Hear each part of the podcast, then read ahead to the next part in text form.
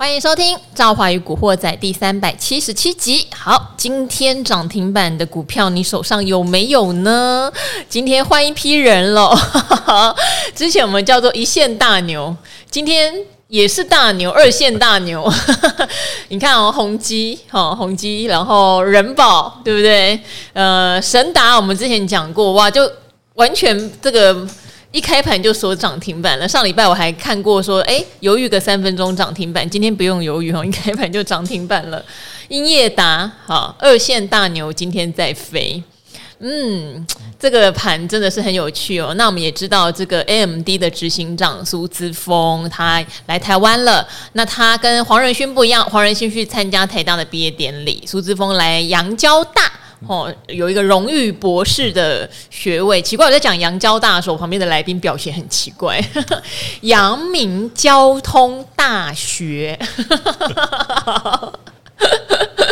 好，还有哪些学校适合合并呢？大家可以想一想，名字到底要怎么取呢？是不是？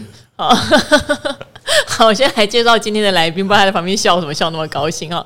好，今天的来宾是股市施工有年老师。好，赵华好，各位听众朋友大家好。杨交大怎么了吗？呃、没怎么，很好，很好。还是反过来，交通阳明大学会好一点吗？对对对，可能。对，歪掉。好啦，永年老师哈，他礼拜一来固定上。呃，理财达人秀有时候会来上古惑仔，为什么是有时候来上古惑仔？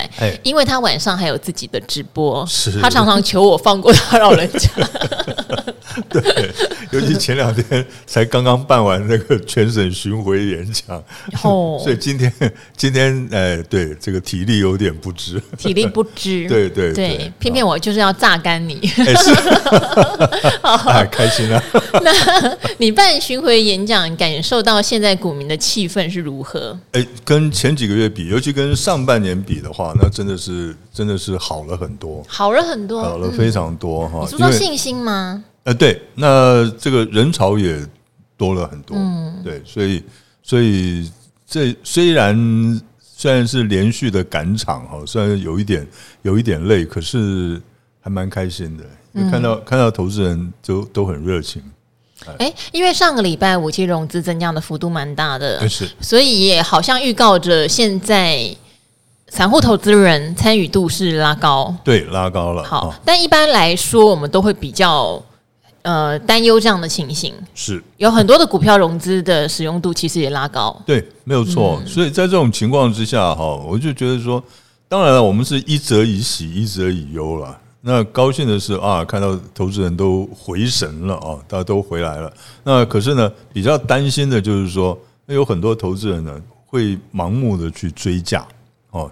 就是说啊，看到这只涨停板了，追啊，哦，然后 all in 啊什么的，啊，这个时候我们会比较担心这种这种现象，哦，因为大致上来讲的话，尤其在一个资金行情里面哈，因为今年这个这波就是属于资金行情，那资金行情里面如果出现呢，连散户都开始忍不住开始呃准备 all in 的时候呢，那个时候我们就会开始比较担心了。好，有人说今年是大股祥平年嘛，大的股票会飞翔哦。好，那。有没有点道理呢？例如说，今天人保涨停，刚刚有念吼，宏基涨停，和硕涨停，神达涨停，哈，英业达涨停，嘉士达哦，哈，这些都是算是大牛型的股票，是全部都涨停之外呢，今天的储能也非常的厉害，对，华晨是没有锁住。锁了大半场，嗯，我吓呆耶！因为说实话，我虽然自己的节目有分享过储能，但是因为华晨的财务报告一直并不是说非常透明哈，法人也比较难拜访到，所以我们对它相较于中心店这种比较有固定有法人出报告的，我们是比较怎么讲？呃，谨慎看待，并不是说它不好，因为重电就三雄嘛。对对，但它涨今天涨停板两百二的时候，我看到的时候我是有点哎啊，华晨两百二了，华晨两百二了，就有那一种震撼感。没错。那现在是不是没有飞的像同族群的大牛，我们都可以看吗？是用这样的逻辑在做股票了吗？其实我觉得是应该是这样子，因为因为像是这些华晨啊，或者像是。呃，宏基啊这些股票，但是他们今天能够涨停是各有各的原因了哈。那像是华晨啊这些股票，应该是这么讲，因为他们现在都感到感赶上这个重电的这个概念的时候，尤其是呢，现在缺电是全球的事情，不是只有台湾的问题啊。那所以呢，那全球都准备要在这边大动大兴土木的时候，那对于这些重重电概念股来讲，当然是有帮助的。那至于说呢，像是这个宏基啦这一些的，我们就讲说。呃，我们常常讲说，股市有一老，如有一宝哈。那么像是宏基呢，就是很老牌的这种电子股哈，就是老牌的电子五哥之一。那其他的三哥四哥呢，都全部已经涨上去了，就剩下它还在地上爬哈。那所以呢，呃，我觉得它现在补涨上来也是，呃，应该怎么讲？其实大家可以注意看哈，这一波就是今年。最强势的股票，几乎呢，就是我之前讲过了，几乎都是属于这种宝川股啊，那就是它已经盘底盘了十八年左右的这些股票，那今年都开始发威了啊。那所以，呃，涨这些股票，我觉得也没有什么不对啊，也没有什么不对。那只是呢，现在既然连像是宏基啊这些的之前没有怎么涨到的这些股票都已经开始发威了，那么你要注意的是什么？就是大家现在一定会再开始往下找，就哎，还有什么类似的股票还没有涨的？那如果到现在都还没有涨停过，还没有开始起标的股票，我就觉得你不用找了，因为他们大概就不会涨了哦。因为要涨的话，就会跟着宏基啊这些，这今天呢就会一起涨上来了。因为再不涨的话，已经来不及了哈。所以呢，我觉得说，嗯。要不要再去发掘？我我指的是电子股了，嗯，或者是重电股啦，这一些这一类型的，当然跟其他的类股是没有关系的啊。那么这这一类股的话，你看第一波的已经已经涨上天上去了，第二波的也正在起飞之中。那你还会不会还有第三波？我在这边要打个问号，因为在股市里面通常都是这样子，因为散户呢分成两种形态，一种呢就是我很敢去追。最强势的股票，另外有一种散户呢，就非常保守，他就我绝对不追高。那然后呢，看到这一个类股呢，他们的涨势已经成型了，那我就去找那种还没有涨的哈，然后股价很委屈的，看起来很委屈，还在低档盘整的这些股票，我去找这些有可能会补涨的股票。所以呢，一般来讲，主力呢，它都会呢分成两种形态来套散户。第一个呢，就是让你追，让你追了追到高点了以后，它倒出来把你套在山上山顶上。还有一种呢，就是呢，我让你去逢低承接在谷底的股票，然后呢，就让你一辈子待在谷底。嗯，哦，这是主力的两种套散户的方式。它不是只有拉高套，它也会让你在这个谷底盘整很久哦。那所以，呃，现在哦，我总归就是说，现在还没有涨的股票的话。尤其是电子股里面还没有涨的股票的话，就尽量呃不要再去再去想要逢低承接这件事了。好，但是电子股没有涨的股票不要逢低承接，但是生技股今天有在动。哦，那因为我们那不一样，我们两个也讲了好久哈，就是七月底有生技展，是。加上有一些生技股，其实今年呃上半年有引领风骚一段时间，但是说真的，进入到五六月 AI 风起来的时候，生技是休息的比较明白的，没错，明明白白哈。军工也算休息的一段时间，但中间还穿插了一个巴黎巴黎航太展，它还小展，对小试身手了几天。好，好，但我还是对生计这个族群是相当有兴趣的原因，是因为我们常常在讲，因为今年涨到这边，景气上来说，我想有很多的呃达人们也有分享一个事情，是资金行情下我们不预设高点，是。这个是没有办法的。对，哦，你预设本益比和高点都没有意义，因为它现在要拱就是要拱，是，但是我们还是要去理解。有很多东西，有很多公司，第三季到第四季并没有真正的旺季来临，也没有真正的大复苏。对哦，我们现实上要理解这件事情，对，但我们的心灵上也要明白，资金行情就是这个鬼德性。对，没错，没错。好，所以我们常常要做一些灵肉分离的事情。好，好，但是但是生技股哦，无论景气好坏，它是一个。永不停息的往前走的一个产业，是我觉得这个是很重要的哈。当然各自有各自的一些呃门道啦，嗯，好。不过我自己今天在看的话，有一些绩优生技股确实在今天也发挥了说有点补涨的效应跑出来。是，对，没错哦。所以生技股来讲的话，其实我想这个我们这个理财达人秀的老的观众朋友应该都知道，我在之前的时候经常介绍生技股啊。那最主要原因呢，我就是讲说，呃，新药股我不敢讲哈，因为新药股有点像在赌博，对，有点像在赌博哈。那制药股呢，我倒是倒是觉得说，这个东西很简单嘛，对不对？这个通货膨胀了，你要是节衣缩食的话，这个都是。都是应该做的事，可是生病的时候吃药也是应该会做的事啊，对不对？所以呢，我觉得，呃，制药这一块跟通膨啊，跟经济景不景气啊，其实没什么关系。那而且呢，像今年呢，因为是资金行情，那资金行情的特性是什么？技术面跟基本面你摆一边，最主要是要题材面哦。只要有题材，你看 AI 这个题材一轰而一轰而上，你看那个吓死人了哈，那个那个本意比。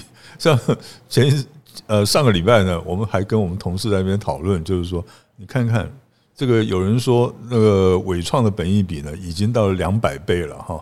我说这个是拿去年的 EPS 来算的哈。那如果要用未来来算的话呢，那大概是五十倍而已哈。那可是要大家想一下哦，它五十倍高不高？我们这样讲好了，台积电最高的本益比也不过三十倍而已。对不对？哦，那它要五十倍，那何德何能？所以呢，其实呢，这个就是资金行情的一个特性。你如果呢要去看这个技术面、看基本面的话，你吓都吓死了，你不可能买到这种股票的哦。那同样的，那这一次呢，这个生技股呢，他们的题材来了。什么叫题材呢？就是刚刚赵华讲的生技展啊，今年呃七月二十七号到七月三十号的生技展。那既然有这个题材。那么我们是认为说，生技股应该有个表现的机会。嗯，好，还有就是我跟永仁老师之前也会讨论的瓶盖股哈，是大家也可以留意。当然，今天瓶盖股就是少数点放了，像先进光已经涨了两三天，它本来就是在镜头概念里面相对活泼的一只股票，是没错，但它也默默创历史新高喽。也 我觉得也是一个哎，吓我一跳。没错，那像华通对不对？华通题材就比较广，有时候低轨卫星也会讲到它，有车用。讲到它，苹果讲到它，因为它是 PCB 的大厂，是。那 PCB 又算是工业之母的一种，对，就板材到处都用得到，对，所以它今天也也大涨六七趴哈。那像华通也是之前有老师偶尔会提到的股票，因为获利也是蛮稳健的，而且以涨幅来说，乖离率来说都相对落后，对，所以也许也不是说所有的电子股没有涨的你都不要理它，而是你去想一下，它到底在它的市值获利面上面，它的题材面上面，是。不是后面还有发酵的空间，是可以思考的，对，好。那就像永年老师讲的一样，敢的人追 AI，不敢的人找绩优。对，哦，我觉得这个是很很怎么讲正常的。呃，你知道吗？就是像之前好，不管是我散热双雄在涨，或是伟创，或者是像这个光宝科、广达在涨。假设你真的没有，像我就是会偶尔就想，那我就买个一张有参与。就参与感而已。对，好，总获利是不会高的。对，总获利是不会高，因为你不可能 all in 在这样的东西上。你 all in，那你就有你厉害的本事哈。那是另外应该不会是我们这个 需要听我们在这边讲股的听众哦。好，但你的情绪上面。会得到一点抚慰，对，没错。就算大跌好了，你也不会惊慌失措，因为不会是占你总部位太多。对，当然，如果你是小资中的小资，一张十万块或什么，已经让你压力山大，不要搞，你可能买个一百股、五十股，开心一下也是一种方法。没错，对，没错，应该是要这样子做了哈。那呃，事实上呢，其实，在在这一次我在这个巡回演讲里面呢，哈，也发现了。最近呢，其实还蛮多小资族又活过来了，哈，又活过来，又活过来了。对对对，因为在去年那是跌了六千点的那个那一波呢，真的有很多这个小资族就毕业了，哈。那所以呢，我是觉得说，小资族的操作跟我们一般大户的操作，那当然不一样了，那当然是两回事，哈。所以可能要更为谨慎一点，因为你经不起损失，你经不起损失，你。呃，千万不要说急着说哇，我要翻倍啊，或者怎么样哈，我要这个从三十万三年就要翻到三亿之类的 那种那种事情，只有童话故事里面比较常出现了哈，在现实生活比较难出现，所以呢，在操作上可能要稍微谨慎一些，还宁愿选一些涨得比较慢、涨幅比较小，可是呢安全的股票可能会比较好一点。好，也回到就是节目很长很长提醒的一件事情，就是你的操作策略加你的资金配置。哈，这个事情，哦，这个就是讲多少次都是一样，回到这个结论来了哈。好，那今天还有发生一件事情，就是大同。好，我觉得有人老师很厉害耶，有人老师在前几天就是突然上理财达人秀的时候提到说，大同他会建议先。就是看起来有点怪怪的这样，好，你一定有听到什么，但你不敢明讲。没有没有没有没有，好，保证没有。但是今天他吃一根跌停板，但是后来又打开哈，因为今天他呃这个新闻，我觉得是还蛮值得讨论的。原因是因为哈，他当年二零零九年呐，他在大陆哈，他本来有持有华映，大家还记得这家公司吗？好，但是华映后来就倒闭了嘛，哈，收掉了。他说呢，他要转投资一家叫中国华映科技。嗯，那因为需要在中国挂牌上市，所以那时候呢，就有华映、大同还有中国证监会，嗯，好，中国证监会合资，对，好，搞了一个中国华映嘛，对不对？嗯、对，然后结果就有承诺说，就像我们这边要挂牌上市柜，哎、你一定要达到一定的财务的能力，对，所以当时就有承诺会达到，但后来。第一是达不到，对，好，那第二华印也就结束了，嗯，所以这间中国华印公司好像就变成所谓当地的国企了，嗯，对对对，那现在就是要告诉你，哎呦，你当初承诺我的事情你没有做到，所以你要赔我钱，赔这个相当于一百三十一亿台币的金额这样子，所以今天就应声跌停，但是后来也非常多人在解读说啊不赔。好像也不会这样，对，好像你也奈我何？OK，是这样吗？是这样吗？但是如果你以后还想要在中国大陆做生意，对，现在问题就在这里啊。哦那不过呢，因为这个只是初审而已了，所以还可以再上诉了。那看起来大同好像也要再上诉的样子，他不会呃摆烂了。他们是已经发出新闻稿，认为现在大同不是当事人，也不是保证人，是会提上诉。哦，大同目前财务营运都不受影响。对，没有错哈。那现在问题就在这里了，因为。按照我对中国大陆那边的一些这个法律的看这个了解哈，它是这样子：如果你今天他今天是个国企哦哦，如果是个国企，它等于是呃，应该算是政府来出来跟你打官司。嗯，那他如果认为说你应该要赔这笔钱，然后呢，他们人民法院呢，其实也会比较偏向他们那一边了。比较会偏向，也有点像那个，你去看那个他们什么《我是歌手》啦，什么那种比赛哈，他们那个爱国票那个非常的多哈。你台湾的歌歌星过去唱歌唱的再厉害，这个也也拿不到冠军哈，有这种味道在。所以呢，他们这如果说判这个判决确立的话，你一定要。赔这笔钱的话，那你要特别特别注意，就是说以后呢，那大同你就千万不要去中国大陆做生意了，嗯，因为你所有的资金、所有赚的钱，他全部都会把你拿去这个自动把你追缴回去，那个赔偿这个中国华印哦，所以呃，我觉得大同应该会在。这个司法上跟他们这个据理力争了，嗯，所以还是会有一定的隐忧啦。对，好，会有一个长线的隐忧。是，等于上当然你一毛钱都不给，我想人家真的是也没办法。对对对对对对。好，那今天还有一个族群，我觉得很有意思，就是光通讯。嗯，好，什么上诠啦、波洛威啦，哈，就跟着当，就跟着华星光的脚步，对，好，全部鸡犬升天。这个族群我是觉得蛮有趣的，因为他第一次非常的夯。大家可能已经没有印象了。他第一次非常的夯，那时候可能大部分都还在未上市的时候，是在打抗泡沫的时候。哇，打抗泡沫的时候，那时候光通讯是大显学耶。对，那时候还没有新贵哦。哎，哦，然后未上市的话，光通讯是非常非常夯的。可是通通都经营的很辛苦，很长一段时间，因为网络泡沫了嘛。那现在打 AI，对。光通讯又来了，对。对，那所以呢，所以永年老师，你看这种问题只能问永年老师哦，因为两千年的网络泡沫只有永年老师最熟，还有更早之前可能有那个金融跟房地产那一波资产泡沫，也要问永年老师。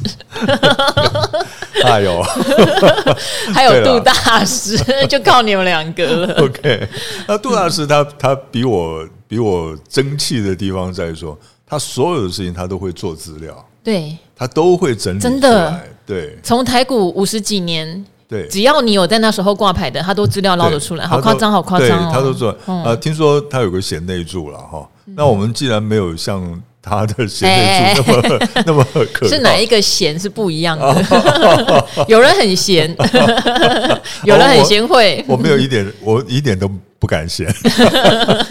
OK，好，那所以我们我只有靠我自己的记忆力了哈。所以呃这一方面来讲的话，还还算可以了哈。那其实呢，当时的这个光通讯真的非常的痛苦。其实呢，就是因为网络泡沫化，因为在 .com 在兴起的时候，这个话这个题材兴起的时候，那大家都当然都认为嘛，你既然要有这个网络的话，那一定就是那种光通讯啊，就速度越快越好。所以呢，光通讯那时候就掀起一波这个浪潮。那事实上呢，就有很多的这种老牌的电子公司，当时都投资进去了，然后。之后呢，其实很多都遭到了滑铁卢，呃，亏损累累啊。那经过了这那一次的大淘汰之后呢，现在还能存活的哈，其实都是已经相当稳定的一些企业了啊。那么，呃，可是这一次呢，我有点担心，你知道吗？为什么担心？就是说，因为这一次这个 AI 这个题材浪潮一起来的时候，就有人提到说，小心哦。这 .com 的这个泡沫化，说不定这一次 AI 也会泡沫化，又会再来了。我说，为什么每一次泡沫有可能会泡沫化的东西，都会牵扯到光纤这一块啊？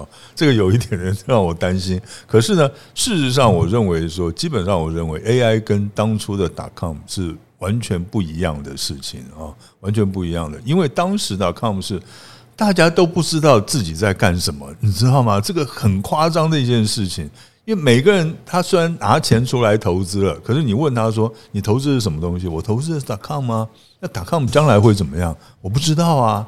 那你问你问那些开开这种创投公司的，或者是开新创公司的，他打个 .com 的这种网络公司的名义，那么你去问他说，你们未来的前前景在哪里？他们也不知道哎。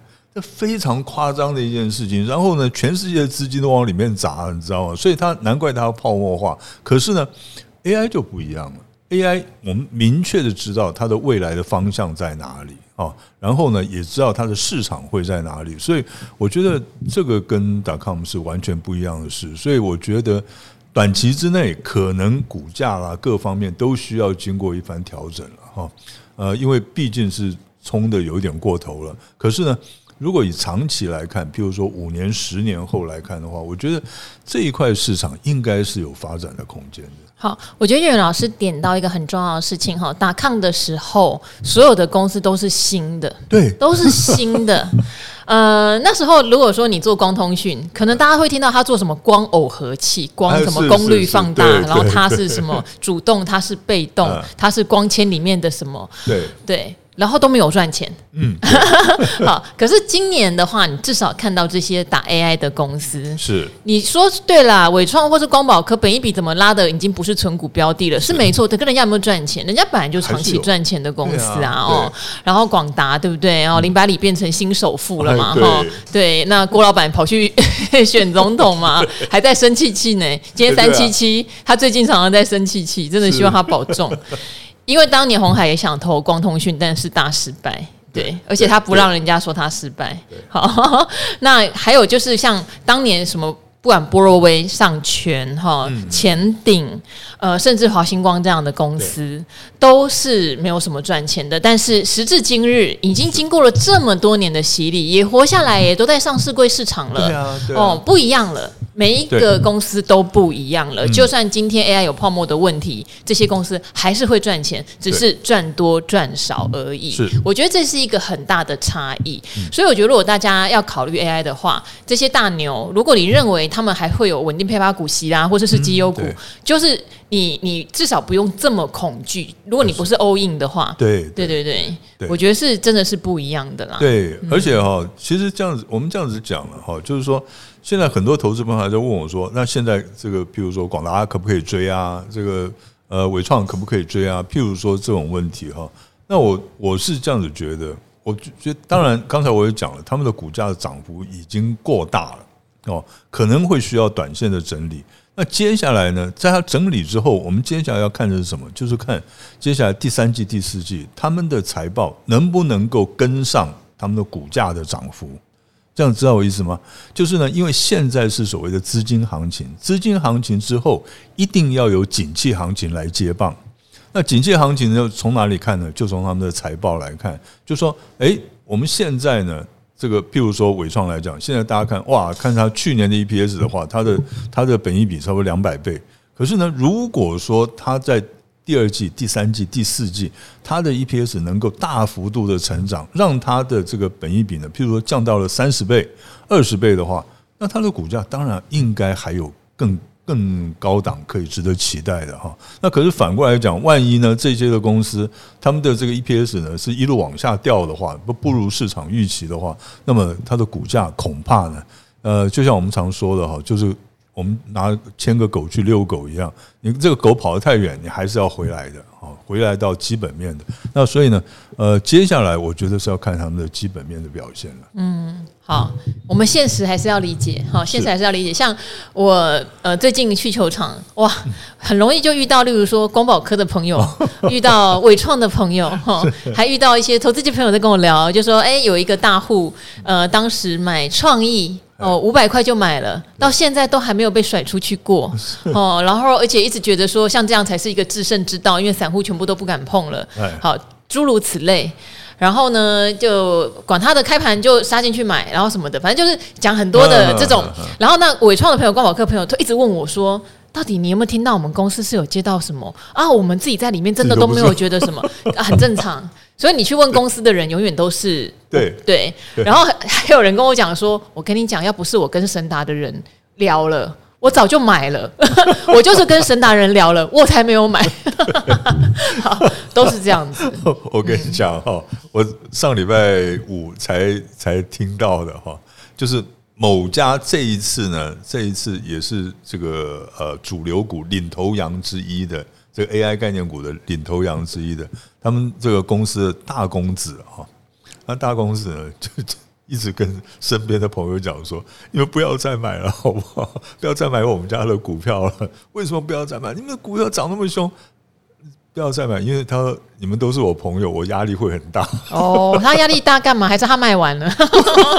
因为我知道很多高层都在卖。他的对他的意思就是说，他说我们公司真的没有这么赚钱，好吗？对，就是这样子。哦，OK。”好，这是一个有趣的话题。对，好，那我们今天还是来解答一下呃听众朋友的疑问哈。哦啊、反而这段时间呃留言给我们的疑问很少有人问 AI 股，我觉得大家都还蛮镇定的，的。对对，对。而且也都蛮多人去分享自己很稳定的在这段时间不去追标股，但是持续贯彻自己的操作策略，也觉得心满意足。对，我觉得哇。这些人比我们还成熟啊！没错，没错。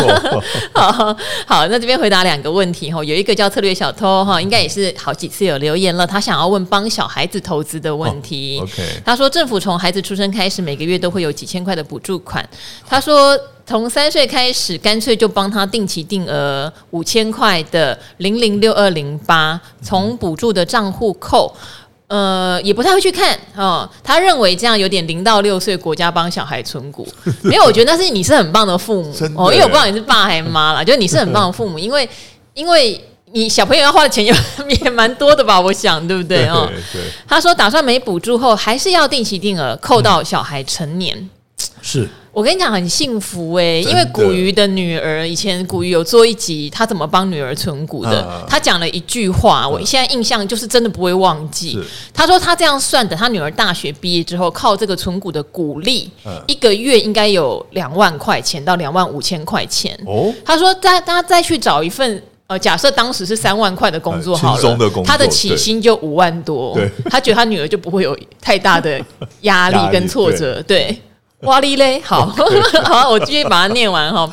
他说，因为你想要扣到小孩成年哈，又会想说以后有没有要转换卖出的问题，嗯、或是小孩成年不想赎回的话，有没有什么方法可以转换到小孩的名下？其实我觉得最简单的就是你就帮小孩开一个证券户吧。对，没错。哦，不管几岁都可以开。对对对，嗯，对，不管几岁都可以开。然后只是好像要父母带双证件。在双证件还有户口名簿，户口名簿好，你可以上网查一下，或是跟你的券商问一下就好了。我说你想帮小孩子开证券户，呃，需要怎么样？因为我有打听了一下，身边的人呢，有的人呃，可能比较大尾哈，他就叫营业员大家办，小孩也没有报出来给给人家看，就已经办好了。对，那有的是直接去证券商办，对，说小孩子也没有带去，但是我在网络上查了一下，是说有人说七岁以下不用带，七岁以上。要带，但每一家可能都有它的方便跟不方便。例如，我今天问到的是元大跟永丰，两个都没有说要看小朋友。是对，所以呃，你可以去问一下你开户的证券商，他需要什么条件。总之，你就帮你小孩子开一个证券户啊。对啊，对呀，你就把你就在他证券户里面买就对啦。对，没错，就用他的户头买哈。那以后就也没有什么转移，因为等他长大，就譬如说你现在到时候呢，他在证在这个户头里面的这些的存股，它的价值已经超过了两百二十万的话，你再从你的户头再转到他的户头里面去啊，你要付赠与税的，嗯，哦，那赠与税还蛮高的。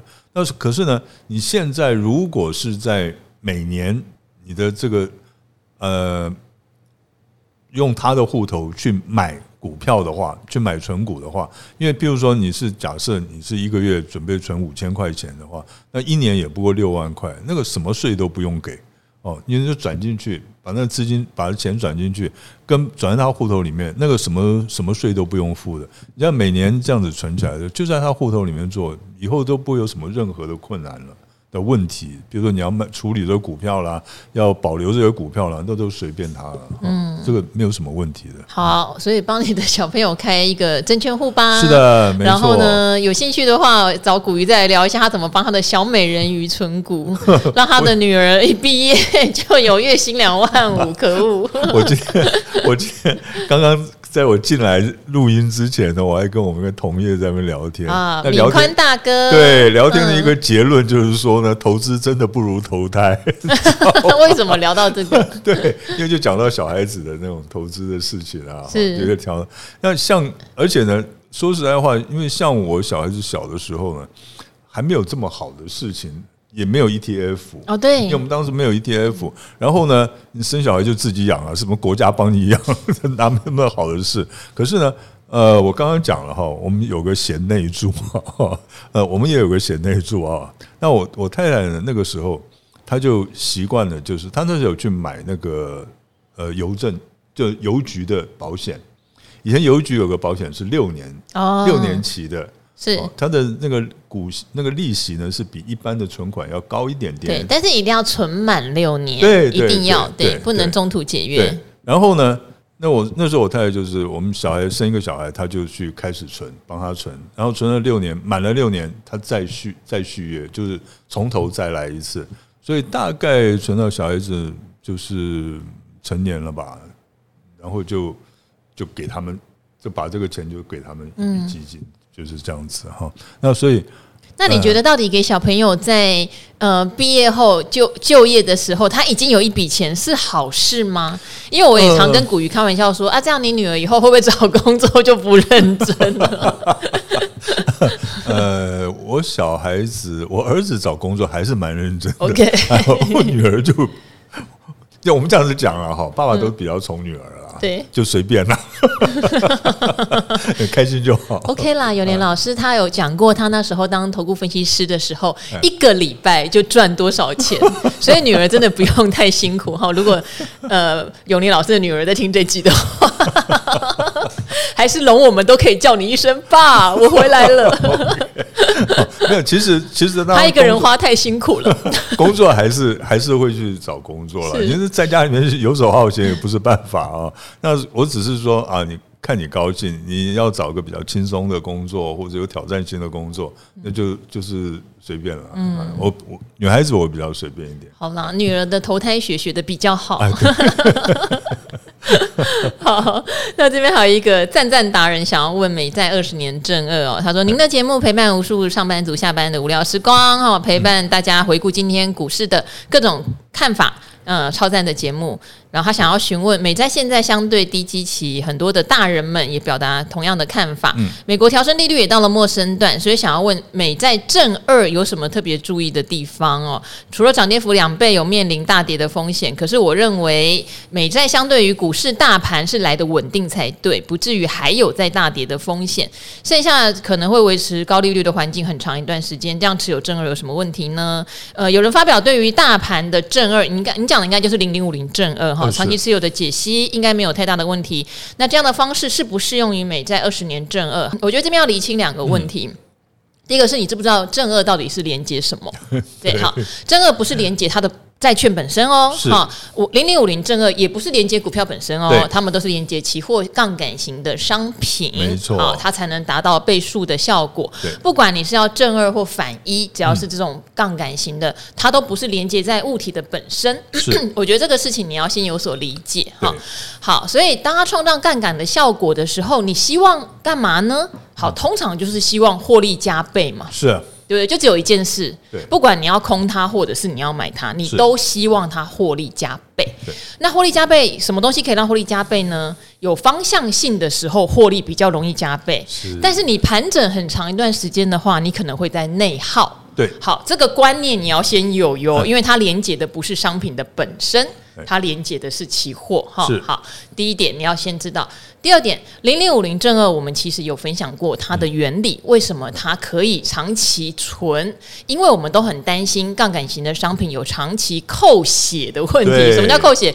你每个月都要转仓呀，哦，你每个月转仓，如果你转仓的价格不是很好，或者你的手续用到一些费用，你就会呈现一个长期扣血的问题。所以盘整对它很不利。长你盘整，你就一直在消耗你的内扣成本。对对。可是零零五你知道有个很有趣的特性，因为台指期长期转仓负价差，就是长期被吃豆腐。好，为什么不知道？就市场的共识让它造成这样一个现象。所以你用零零五零正二的时候，你长期来看追踪绩效，它比较没有遇到盘整期或什么它被吃血的问题，它比较没有。所以我会建议你先去。网络上看一下人家怎么讲零零五零正二会比较完整，因为节目也有做过，可是可能你要往前找会比较辛苦一点。好，那基于这个原因，所以我们觉得零零五零正二你长期存比较没这个问题。但是如果你是存零零五零反一，你就知道那东西有多可怕，哦、恐怖而同样的点位，它已经不成人形了，哈，就是赚不到他的钱。好，然后所以这种杠杆型商品，通常我们会拿来做短呐、啊。为什么？因为我觉得方向出来了嘛，嗯、我想要冲一波短的放大效益嘛，对啊，那当然是选这种倍数型商品嘛。对，好，所以美债正二的问题是：第一，我不确定它有没有转仓的时候能吃豆腐的好处，嗯、我不知道，我只知道零零五零正二看起来有，是好，过去历史告诉我有美债正二，我不确定。第二，就像您讲的，美债现在相对低基期，可是它要盘整多久？它才会起来。我买它实际的债券，我可以告诉你，我觉得它明年起来的几率实在是太高了。嗯，对。可是如果你买的是这种杠杆型商品，你半年没起来，你可能就是扣血中喽。对，你扣血中，你的绩效就是往下走喽。是，那你要忍耐吗？我觉得这个就是你要去思考的。没错，不是说这个商品绝对不能碰，而是你理解它是这样之后，你再决定要不要碰。对，所以我我会比较建议怎么样哈，就是说。呃，就像赵华刚刚讲的，就是说明年呢，像是美债的话，起来的机会是非常大哈。那我也是这么认为哈，他们是涨上的机会非常大。可是，呃，你要经过这半年的盘整，你要经过这半年的内耗哈，我觉得划不来哈。所以我我会比较建议怎么样？你真的对这个呃美债有信心的话，你就买美债 ETF，直接买美债 ETF 就好了。好，你不要去呃想说我现在要赚倍数的这个利润哈。那等到呢，这个美债呢，他们的价格是真的开始起飞了，你再去转换成正二，我觉得这样子的话，呃，就是就是在呃平常盘整的时候，你至少可以保本没有问题。那或许你还可以赚一点点的钱，那至少不会就被扣血扣掉了哈。那么这个内耗内掉内耗耗掉了，其实你。一个月两个月可能没有什么感觉，我告诉你，可是呢，到了半年一年以后呢，你就会发现，哇，你那个指数怎么上去哦？那个股价怎么上去？你都你的那个钱都回不来了，你知道吗？都会有那种感觉。所以呢，我觉得在盘整的时候，还方向还没确立的时候，你先就是买这一比一的那种，就是实际上是它是圆形的 ETF 哦，就是连接是实际上的债券的这种 ETF。那么等到呢，它真的起涨的时候，你再去买这个美债正二，可能会比较好一点。好，可能要理解一件事是，零零五零正二它有它的特殊性，是。然后大部分的正二、正三 都是有类似的哈。对，你等于是找了一个偏差例子来看正二这件事情。是，但是一般我们会去做杠杆，都是希望短期能够冲获利。对对，我觉得要用这样的心情来想，会比较。会比较对理想一点，所以一定要方向确立，你才能做正二啊，对，或是反一，对 对。对对，好不好？希望有解答到你的问题哈。呃，就像有老师讲的，看好美在明年的涨势，我觉得这个是一个普遍普世价值了，对，但是要多久不知道哈。那那个要要买哪一要不要用杠杆？我觉得杠杆就是你确定它现在开始要涨了，你用杠杆你会有最大的效果。对对，好，好，那今天非常谢谢有年老师哦，也希望各位古惑仔有得到自己想要听的内容跟答案喽。那我们就跟朋友们一起说拜拜吧，拜拜，拜拜。